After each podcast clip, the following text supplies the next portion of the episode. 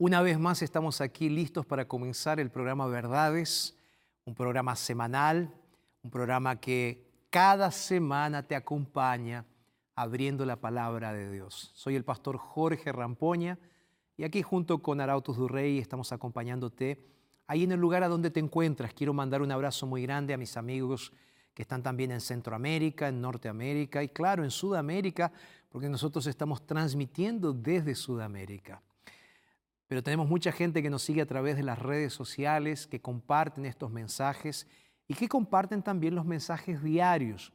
Que de paso, quiero aprovechar para decirte, si tú quieres tener mensajes más cortos, busca en este momento este día con Dios en NT Play. Mensajes que llegan a través de nuestro canal de Telegram, puedes seguirnos y puedes recibir estos mensajes diarios que grabamos en exteriores, desde el campo, para que tengas una visión diferente. Entonces te acompaño todos los días en este día con Dios y aquí en el programa Verdades semanalmente. Hoy vamos a estar conversando sobre ese Jesús que tiene el poder de calmar tormentas. Vamos a hacer lo siguiente. Vamos a tener una historia, vamos a tener más música y después vamos a tener el estudio de la palabra de Dios. ¿Qué te parece si hacemos así? Yo me voy a ir preparando aquí mientras tú te preparas ahí. Yo te espero aquí en el programa Verdades para que juntos estudiemos más acerca de la persona de Jesús. Pausa, ya regresamos.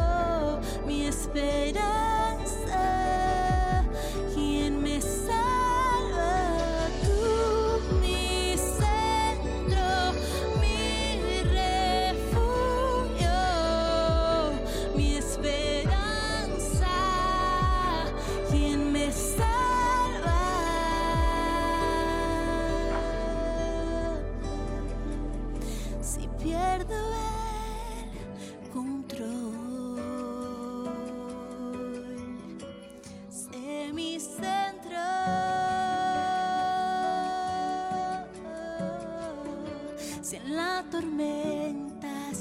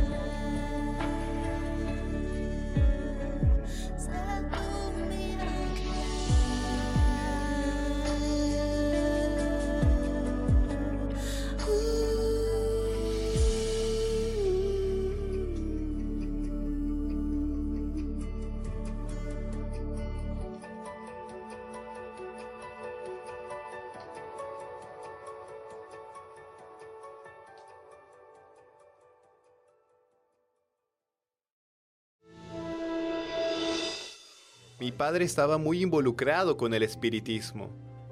Y al pasar el tiempo, cuando comenzamos a crecer, él quiso obligarnos a mí y a mi hermano a participar de esa creencia también, porque él quería, lo decía y me lo repetía muchas veces, que cuando cumpliera 16 años tenía que ser un caballo de Xu, que era lo que él hacía, lo que él era en realidad. Y crecí con esa idea de que cuando cumpliera 16 años, yo debería hacer aquello que él me decía, cuando tenía unos 10 años más o menos, una señora llegó llorando y gritando, Doña Albina, Doña Albina, mataron a Alexandre, que era mi padre.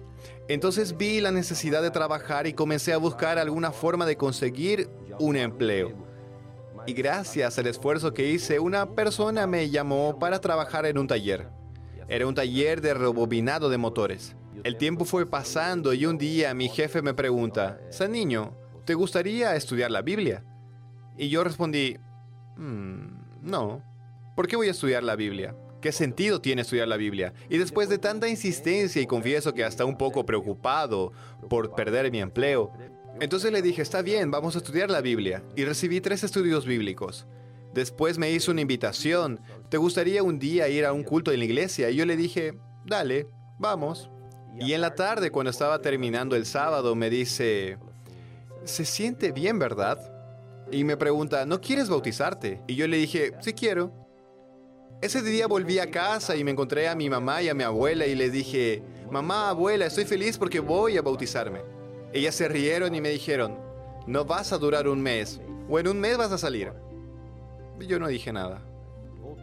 Me fui a la iglesia y cuando llegué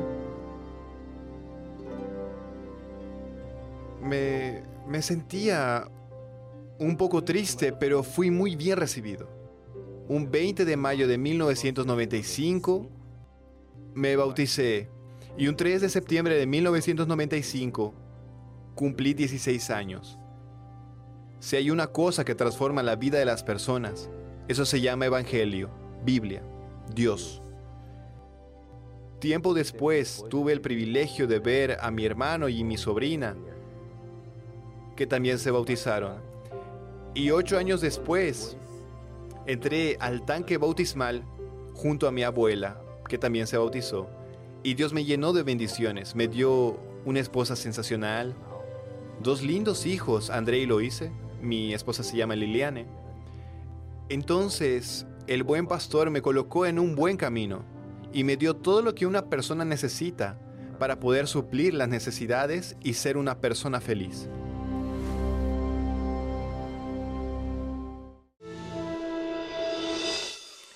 Hay algo importante y creo trascendente en el hecho de escuchar personas hablando de Dios.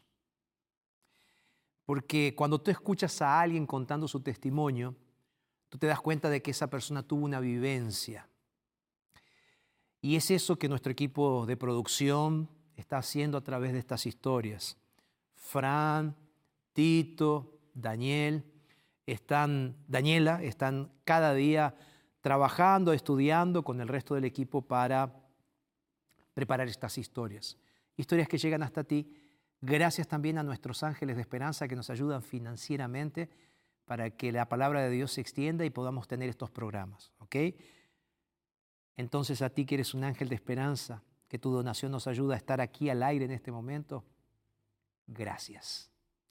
Y hablando de agradecer, yo quiero regalarte algo. Yo quiero que seas parte de la escuela bíblica más grande del mundo, que es la escuela bíblica de la Nuevo Tiempo.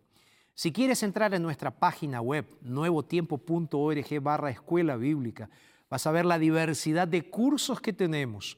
De paso, está saliendo aquí producción, ¿verdad? De este lado está saliendo el código QR en este momento para que puedas apuntar tu celular y solicitar nuestros cursos bíblicos gratuitos.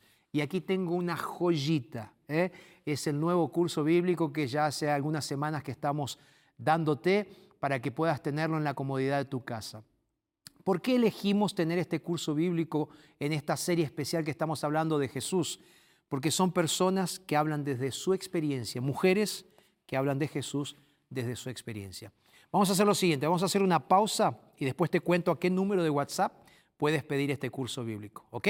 Pausa y ya regresamos aquí en Verdades.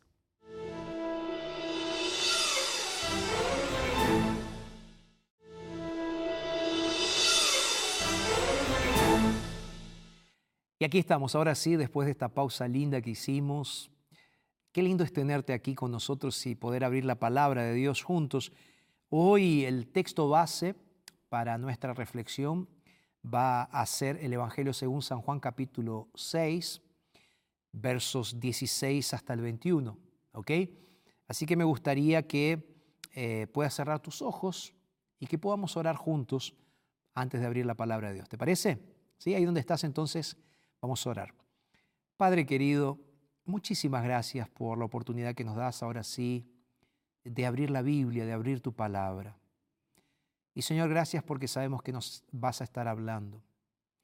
Señor, yo sé que en este momento hay personas que están con sus tormentas del día a día en sus corazones. Señor, que el Jesús que puede parar cualquier tormenta, que puede, que tiene el poder de calmar tormentas, sea el Jesús que trabaja en nuestros corazones. Oramos en el nombre poderoso de ese Jesús, nuestro Señor y Salvador. Amén y amén. Antes de leer Juan 6 a partir del verso 16, que me encantaría que lo busques ahí, que me acompañes con tu Biblia, porque vamos a estar estudiando la Biblia, me gustaría hacer un énfasis especial en este curso bíblico, que me gustaría que lo pidas ahora. Primero porque es gratuito y segundo porque el contenido de este curso bíblico es sensacional. Y quiero hablarte a ti, mujer, que tienes una experiencia con Cristo. Los hombres también pueden pedir este curso bíblico, pero a ti, querida amiga, que estás ahí del otro lado, que las cosas no están saliendo como esperabas, que quién sabe, en esas tormentas emocionales en algún momento decidiste quitarte la vida. Es difícil, es duro, pero el Señor Jesús puede calmar esa tormenta. Y aquí vas a encontrar algunas respuestas, ¿sabes? De ese Jesús. Este es el curso bíblico y quiero repasarte el WhatsApp, porque a veces el WhatsApp es más fácil que entrar en una página web. El número de WhatsApp es más 55 12 98 114 60. Está saliendo ahora en tu pantalla también el WhatsApp, lo voy a repetir, 12 98 114 60. ¿Ok? Pide el curso bíblico ahora en cuanto vamos conversando sobre la palabra de Dios. Voy a leer el texto bíblico, San Juan capítulo 6, verso 16 en adelante. Mira lo que dice la palabra de Dios. Al anochecer descendieron sus discípulos y fueron al mar. Y entrando en una barca iban cruzando el mar hacia Capernaum. Ya había oscurecido y Jesús todavía no había venido a ellos. El mar estaba agitado porque soplaba un fuerte viento. Cuando habían remado como 25 o 30 estadios, vieron a Jesús que andaba sobre el mar.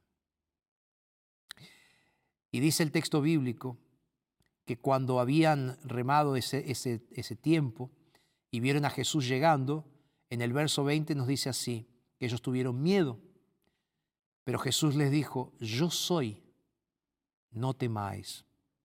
Entonces ellos lo recibieron con gusto en la barca, la cual llegó enseguida a la tierra a donde iban. Este texto bíblico está en la secuencia, allí en el capítulo 6, de aquel momento donde Jesús hizo el milagro de alimentar a cinco mil personas con unos pocos panes y unos pocos peces. Es interesante que después de la multiplicación del pan y del pescado, aparece una frase muy interesante en los versículos 14 y 15 del Evangelio según San Juan capítulo 6, que me gustaría que la leas junto conmigo. El texto dice así, entonces aquellos hombres, al ver la señal que Jesús había hecho, dijeron, verdaderamente este es el profeta que había de venir al mundo. ¿Qué fue lo que ellos intentaron hacer ahora? El verso 15 dice, pero entendiendo Jesús que iban a venir para apoderarse de él y hacerlo rey, él se fue al monte a orar. Mira, aquella multitud estaba cansada y aquella multitud quería un nuevo gobierno, un nuevo gobernador. Querían un nuevo rey.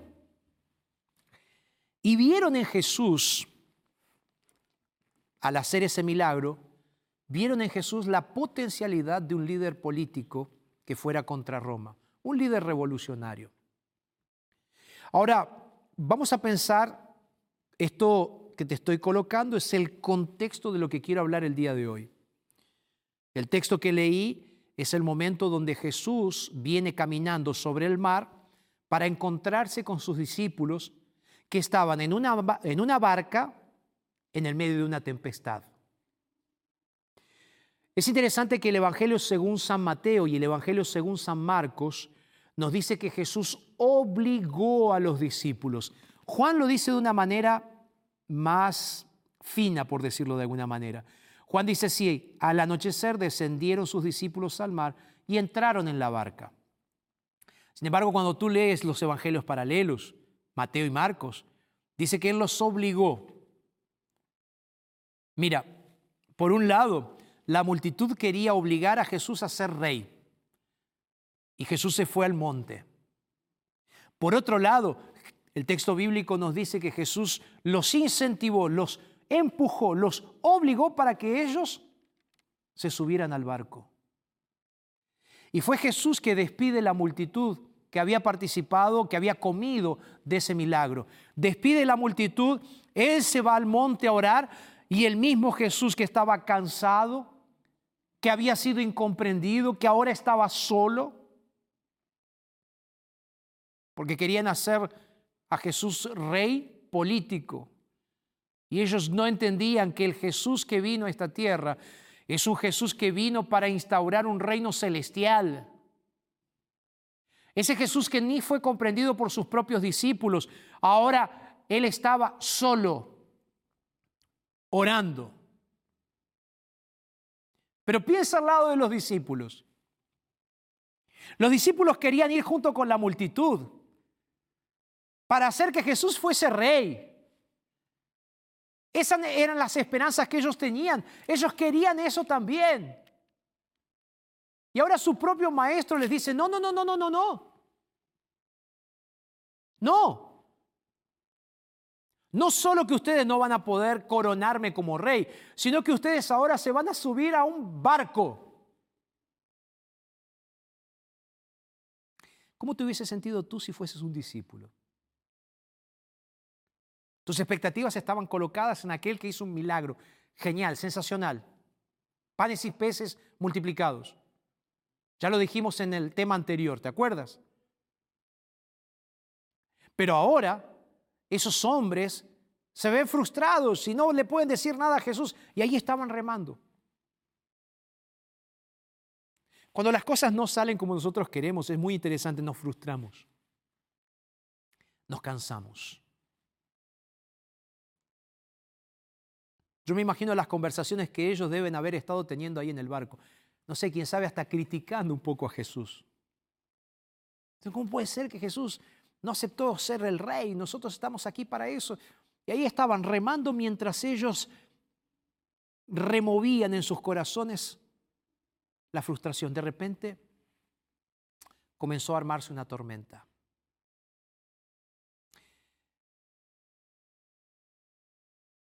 Juan capítulo 6, desde el versículo 16 hasta el 21, que lo leí, nos dice que ellos ahora, cuando entraron en la barca, estaban comenzando a cruzar el mar yendo hacia Capernaum. Estaban cruzando el mar de Tiberias. Y el texto bíblico nos dice que cuando ya había oscurecido, y como Jesús no había venido hasta ellos, ellos entonces zarparon. Y en el verso 18 nos dice, el mar estaba agitado porque soplaba un fuerte viento. Déjame contarte algo de geografía de tierras bíblicas. Ese lago, que en la Biblia es llamado de mar, es como si fuese una depresión de bajo nivel, está debajo del nivel del mar. Y esa depresión o ese lago está formado por montañas o está rodeado de montañas.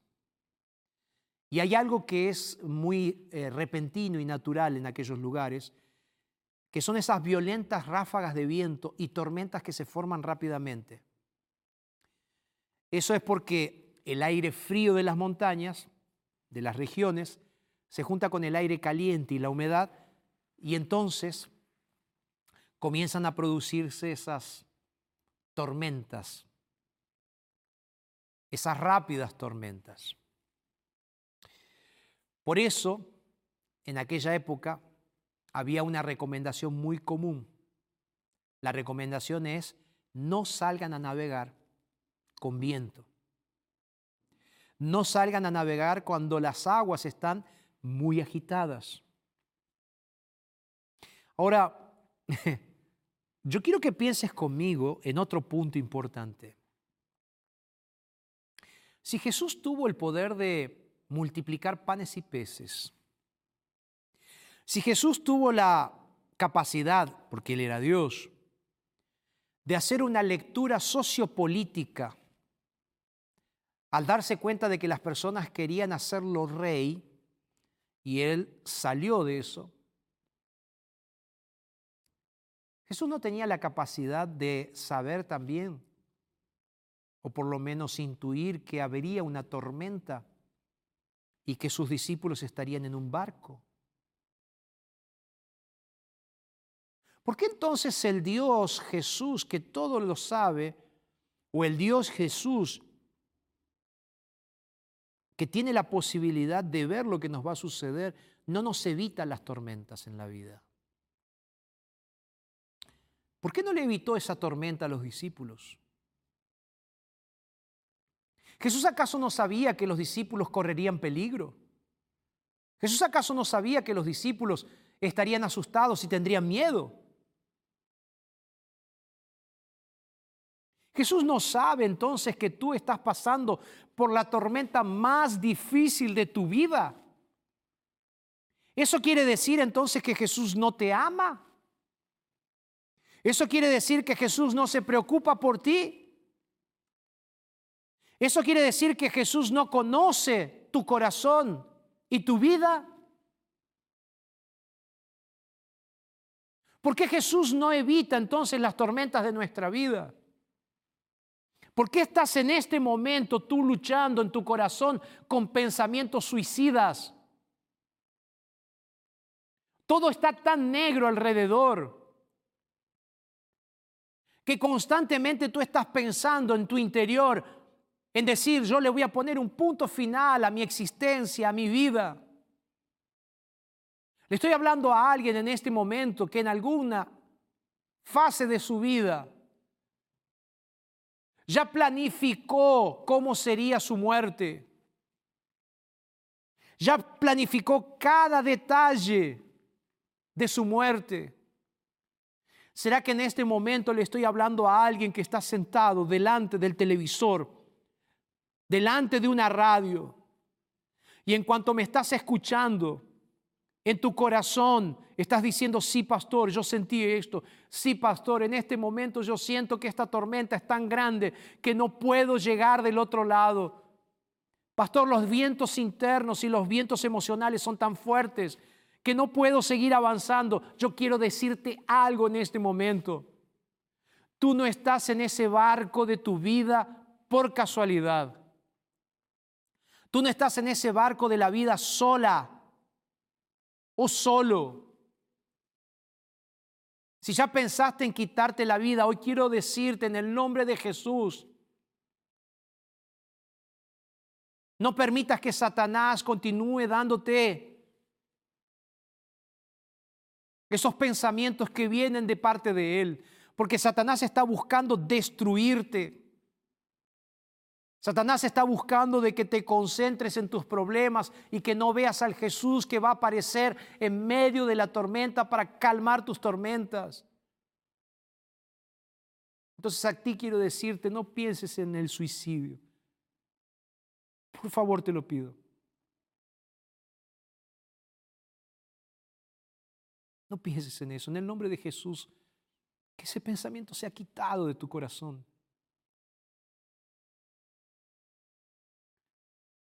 Hoy quiero decirte, piensa en la vida. Piensa en la vida porque Jesús te ama. No te concentres en la tormenta, concéntrate en el Jesús que va a resolver esa tormenta. Ah, pero pastor, ¿por qué estoy sufriendo aquí? ¿Por qué parece que no hay solución? ¿Por qué parece que Dios me colocó en este problema? Mira, Aquí tengo que decirte algo importante. Hay problemas que Dios coloca delante de nosotros para nuestro crecimiento. Dios colocó a los discípulos dentro de la barca, sí, correcto. Y pasaron por una tormenta, sí, correcto. ¿Por qué? Porque Dios tenía un propósito. Porque cada tormenta es una oportunidad para confirmar quién es Dios en nuestra vida.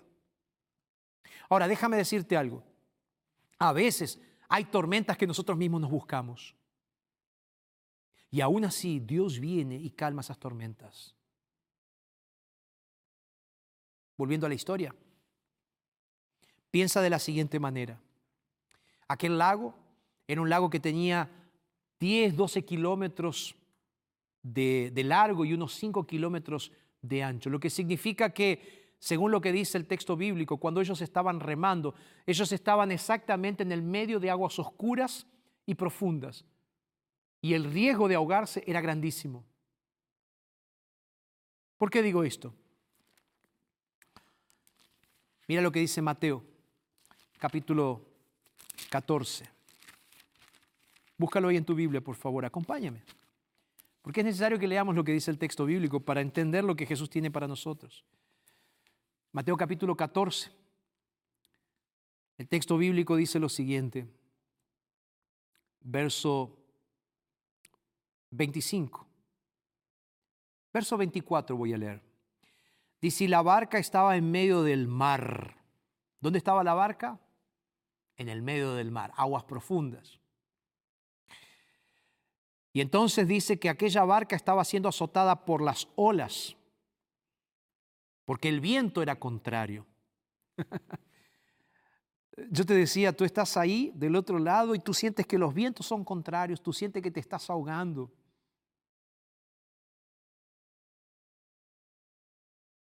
Yo sé que duele, yo sé que es difícil lo que estás pasando. Pero es en este momento que Jesús va a venir hasta donde tú estás. El texto bíblico nos dice que Jesús, cuando era la vigilia, dice aquí el texto bíblico, cuando llegó la noche, la barca estaba en medio del mar, pero la cuarta vigilia, dice el versículo 25 de la noche, Jesús fue hasta ellos. Sabes, los judíos eh, separan la noche en cuatro vigilias. Y los judíos en tres vigilias. Y los romanos en cuatro vigilias. Y probablemente esta cuarta vigilia que es mencionada aquí en la Biblia sea en torno a las tres de la mañana. Entre las tres y las cinco de la mañana más o menos. Uno de los momentos más oscuros de la noche. Y en aquel momento aquellos hombres de mar, de pesca, estaban en aquel mar oscuro y embravecido, tormentoso, sin saber qué hacer. De la misma manera que tú estás ahora en un mar oscuro y tormentoso, ellos estaban en ese mar. El texto bíblico sigue diciendo que de repente, verso 26, los discípulos cuando lo vieron andar sobre el mar se turbaron diciendo un fantasma. Y gritaron de miedo. Un fantasma. Ellos ven una figura y lo primero que piensan en el mar, andando sobre el mar, lo primero que piensan era que era un fantasma, un espíritu. Tal vez el propio diablo que venía a buscar su alma, como era el pensamiento de algunas personas en aquella época y como lo es hoy también. Quién sabe, ellos pensaron, está viniendo para buscarnos, para matarnos. Y ellos gritan. Ellos gritan de miedo. ¿Sabes que cuando estamos asustados vemos cosas que no existen? Cuando estamos asustados sentimos cosas que solo nosotros sentimos. Y cuando estamos asustados gritamos de miedo. Algunas personas se paralizan, otras gritan. Aquí los discípulos gritaron. Pero delante de aquel grito de aquellos discípulos, ahora Jesús lanza una frase maravillosa. Jesús va a decir, yo soy, no tengan miedo. Yo soy. Pastor, ¿qué significa este yo soy en el contexto de un mar embravecido? Acá Jesús simplemente, aquí Jesús simplemente está reafirmando, ¿sabes qué cosa? Que Él era Dios. Para los judíos era claro. ¿Te acuerdas la experiencia que Moisés tuvo cuando Dios se le presenta? Y entonces Moisés le dice, ta, y yo voy a ir a hablar en nombre de quién. Y Dios le responde así, el yo soy te está enviando. Jesús utiliza esta frase aquí en este momento, yo soy, para indicar su divinidad. El mismo yo soy que se presentó en Moisés o delante de Moisés es el mismo yo soy que tiene el poder de calmar tormentas. ¿Te acuerdas cuando Jesús estaba discutiendo con los judíos? Y él utiliza esa frase, antes de que Abraham fuese, ¿yo qué? Yo soy. Jesús una vez más afirma su preexistencia en Juan capítulo 8, verso 48. ¿Recuerdas cuando lo vinieron a buscar a Jesús para crucificarlo, para llevarlo? ¿Recuerdas que inclusive lo que pasó fue que cuando preguntaron, ¿dónde está o quién es Jesús? Y ahí entonces Jesús dice, yo soy el que buscan. Cuando Él dice, yo soy el que buscan, las personas caen como muertas delante de Jesús. ¿Por qué? Porque Él se manifestó como el Dios Todopoderoso.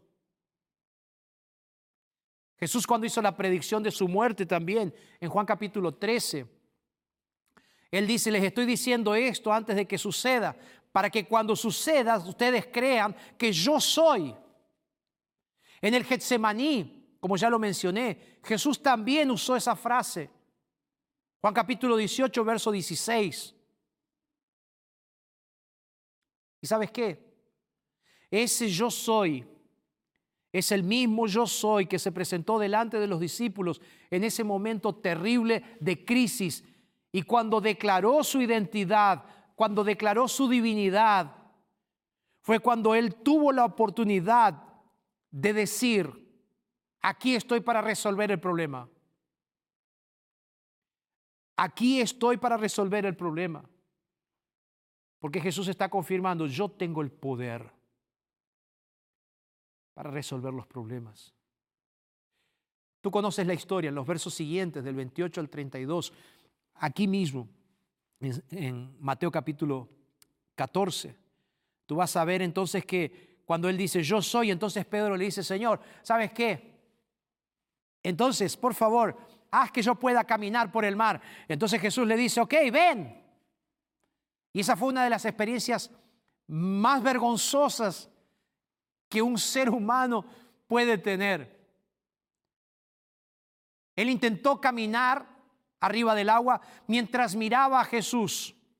De repente el viento hizo que él perdiera de vista a Jesús. Y fue en ese momento entonces que Pedro cae dentro del agua. ¿Y sabes cuáles fueron las palabras de, de Pedro cuando él comienza a hundirse? Cuando él ya no puede caminar más, Pedro le dice, Señor, sálvame, que perezco. Ese grito desesperado fue el grito de un corazón que necesitaba entender que la única solución en los momentos de crisis es un Dios que viene a resolver el problema del ser humano. Jesús no solo levantó a Pedro, sino que Jesús también reprendió la tormenta y vino la calma. ¿Sabes por qué? Porque Jesús no solo tiene el poder de controlar la naturaleza. Porque Jesús es Dios. Porque Jesús es el creador de la naturaleza. Por lo tanto, Él creó las leyes de la naturaleza y Él controla las leyes de la naturaleza.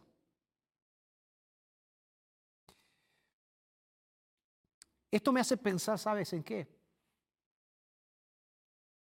En aquella historia del libro de Éxodo. El pueblo estaba saliendo de Egipto y ellos estaban en una crisis también. El libro de Éxodo nos dice que los hijos de Israel estaban saliendo. Atrás de ellos estaban los egipcios que querían matarlos. A un lado estaban las montañas, al otro lado estaba el desierto y delante de ellos estaba el río, el mar. Posibilidades de escapar casi nulas. Moisés entonces clama a Dios, como Pedro clamó a Jesús. Moisés clama a Dios y tan solo Dios le dice, pídele al pueblo que avancen. Pídele al pueblo que sigan. Es en las tempestades, en las tormentas y en las crisis de la vida donde Dios solo te pide una cosa, cree en mí. Creen que yo tengo el poder de hacer el milagro. Y Moisés simplemente levantó los brazos y el mar se abrió. De la misma manera como se abrió el Jordán. Dios abrió esas fuentes de agua para que el pueblo de Israel cruzase en seco. El yo soy abriendo mares, abriendo ríos. El yo soy del Nuevo Testamento, el Jesús Todopoderoso, es aquel que camina por el agua o encima del agua. Es aquel que viene hasta el barco donde están los temblorosos discípulos, los frustrados discípulos. Es aquel que llega y Pedro le dice, yo quiero caminar junto contigo. Y Jesús le dice, tan solo ven. Es el mismo Jesús que extiende su brazo para levantar a aquel hombre sin fe que estaba frustrado porque se estaba hundiendo en un mar agitado. Y es el mismo Dios, el mismo Jesús que dice, cállate, calma, enmudece. Jesús es el Dios Todopoderoso que puede cambiar una tormenta, una tempestad en paz. Jesús es el Dios Todopoderoso que puede transformar la tormenta íntima de tu corazón en este momento en un mar de paz. Repito, te hablo a ti, que estás en ese barco de la vida, que estás cansado, cansada de vivir. que ya no das más. Hoy quiero decirte, Jesús puede, Jesús puede transformar esos pensamientos negativos. Jesús puede transformar esos sentimientos destructivos de tu corazón. Si tan solo se lo pides. No importa cuán altas parezcan las olas. No importa cuán pequeño se sienta tu barco de la vida. No importa cuán fuertes sean los vientos que estás soportando. No importa cuán oscura parezca tu noche. No importa cuán profundo parezca el mar en el cual estás. Lo que Jesús te dice hoy es, no tengas miedo. No tengas miedo. Yo soy el Dios que tiene poder para calmar cualquier tormenta, porque yo soy el Dios que controla la naturaleza. Yo soy el Dios creador, te dice el Señor. Yo soy el Dios que puede curarte el alma. Entonces, si estás ahí sentada en este momento, Quiero decirte, Jesús hoy te está ofreciendo elegir la vida, porque te ama. Puede ser que estés en ese barco porque Él quiere manifestar su poder milagroso en tu vida. Puede ser que estés en ese barco porque tú elegiste estar en ese barco. Lo importante no es el por qué estás en ese barco. Lo importante es qué es lo que Dios va a hacer contigo para sacarte de ese barco. ¿Aceptas a Jesús hoy? Te pregunto, ¿aceptas ese Jesús que viene y te dice, no tengas miedo? Arautos va a cantar ahora. Y mientras ellos cantan, yo quiero orar por ti. Pero después de que ellos canten, te voy a hacer una invitación especial. ¿Puede ser? Voy a estar aquí orando por ti. Después de Arautos, te espero para orar contigo. ¿Ok? Te espero.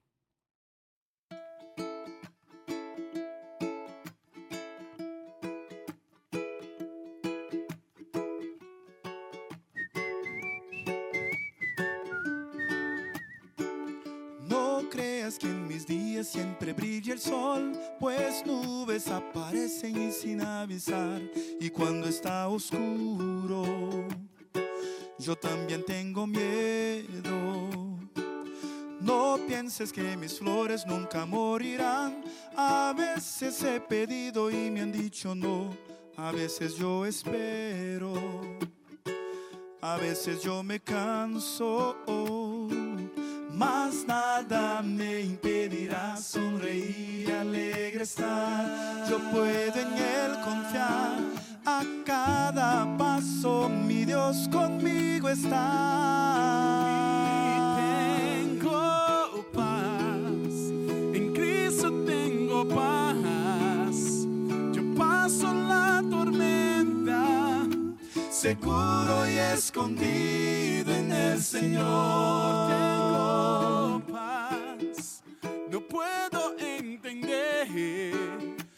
medio del desierto renace la esperanza por doquier. Tengo paz.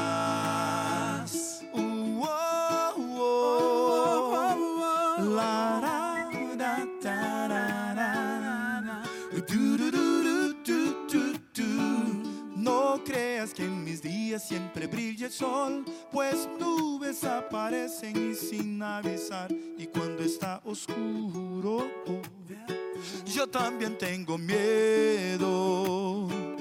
No pienses que mis flores nunca morirán. A veces he pedido y me han dicho no. A veces yo espero. A veces yo me canso. Mas nada me impedirá sonreír y alegre estar. Yo puedo en Él confiar. A cada paso mi Dios conmigo está. Y tengo paz, en Cristo tengo paz. Yo paso la tormenta, seguro y escondido en el Señor. tengo puedo entender que en medio del desierto renace la esperanza por doquier.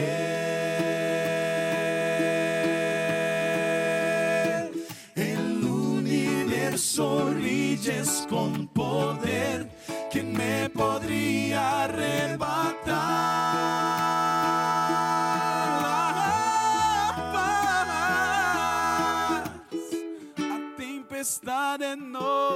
Me alcanzará. Si estoy contigo, tengo paz.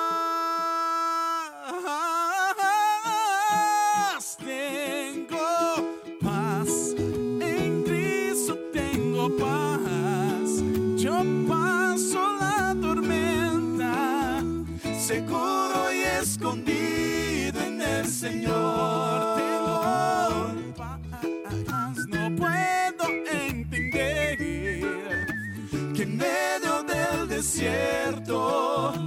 Renace la esperanza por doquier. Tengo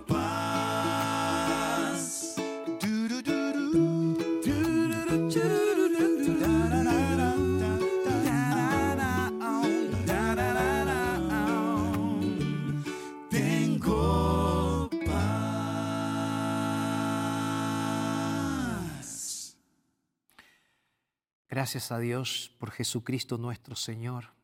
Gracias a Dios porque Jesús es el que tiene el poder para restaurar, para cambiar, para sacarte tus miedos, para calmar tus tempestades, para hacer el milagro que tú necesitas en este momento. ¡Wow! Ese es el Dios poderoso que va a calmar tus tormentas internas. Y yo quiero orar por ti, ¿ok? Yo quiero orar por tu depresión hoy. Yo quiero orar por tus crisis de ansiedad. Yo quiero orar para que Dios te saque esos pensamientos suicidas. Claro, mi consejo es ve a un médico también, ¿ok?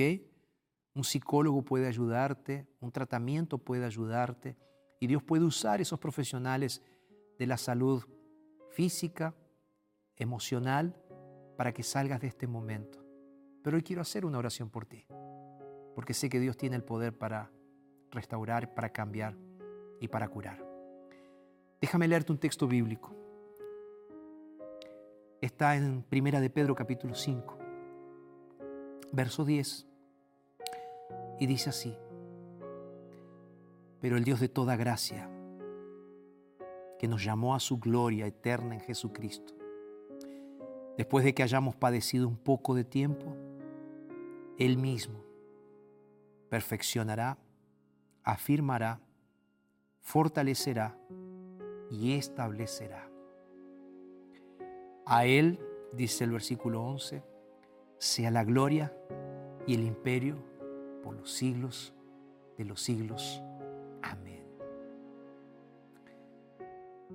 Que en este día, a pesar de tu dolor, de tu pérdida, de tu frustración, de tus miedos, de tus necesidades, que a pesar de todo puedas reconocer a Jesús como el Dios creador, mantenedor, salvador, sustentador, protector, amante, que está a tu lado. Recuerda, Dios cuidará de ti. Dios cuidará de ti. ¿Puedo orar por ti? Cierra tus ojos ahí donde estás. Señor, una cosa tengo para pedirte hoy, solamente, Señor. Hoy estoy orando por esa persona que está ahí del otro lado escuchando la radio. Estoy orando por esa persona que está sentada en un sofá en este momento mirando la televisión. Las lágrimas están corriendo porque la vida parece que no tiene sentido. Coloco a esa persona en tus manos, Señor, para que la cures. Oro en el nombre de Jesús. Amén. Que Dios te bendiga. Lo dijo Jesús en su palabra. Entonces, es verdad. Que Dios te bendiga. Te mando un abrazote enorme. Nos reencontramos en la próxima.